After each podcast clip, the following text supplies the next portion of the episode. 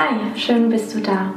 Hast du auch manchmal das Gefühl, dass du dich in irgendwas verrennt hast, dass du gar nicht mehr weißt, was du machen sollst, ob du nach links, rechts, was auch immer du, äh, ähm, wohin du gehen möchtest und dass du irgendwie die Einzige bist, wo es nicht gut geht? Hast du manchmal auch das Gefühl, dass du irgendwie so fremdgesteuert bist oder dass einfach dir so schlecht geht und du keine Ahnung hast, was du zu tun hast? Hast du schon einmal versucht, einen Perspektivenwechsel zu machen, dass du die ganze Situation von außen ansiehst? Als würdest du dich so wie aus deinem Körper rausgehen und daneben stehen und die ganze Situation mal von außen anschauen. Denn seien wir ehrlich, wenn du eine, einer Freundin einen Tipp geben möchtest, von außen ist, sieht es immer viel einfacher aus, weil wenn man mitten in dieser Situation ist, ist es oftmals so schwierig, wirklich irgendwas zu tun, irgendwas zu erkennen oder irgendwie eine Perspektive zu sehen. Wenn man aber nach außen sieht, liebevoll auf sich blickt und einfach schaut, als wäre man nicht diese Person, dann kommen einem Lösungen, wo man nie damit gerechnet hat.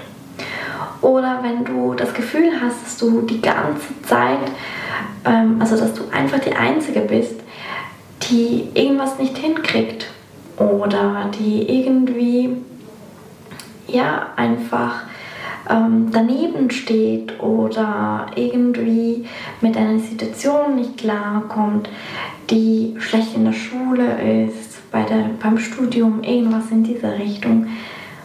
Und hast du wirklich da mal den Adlerblick gemacht einen Perspektivenwechsel äh, vorgenommen und einfach mal von außen geschaut und auf dich geschaut, ganz liebevoll und geschaut, ob das wirklich so ist.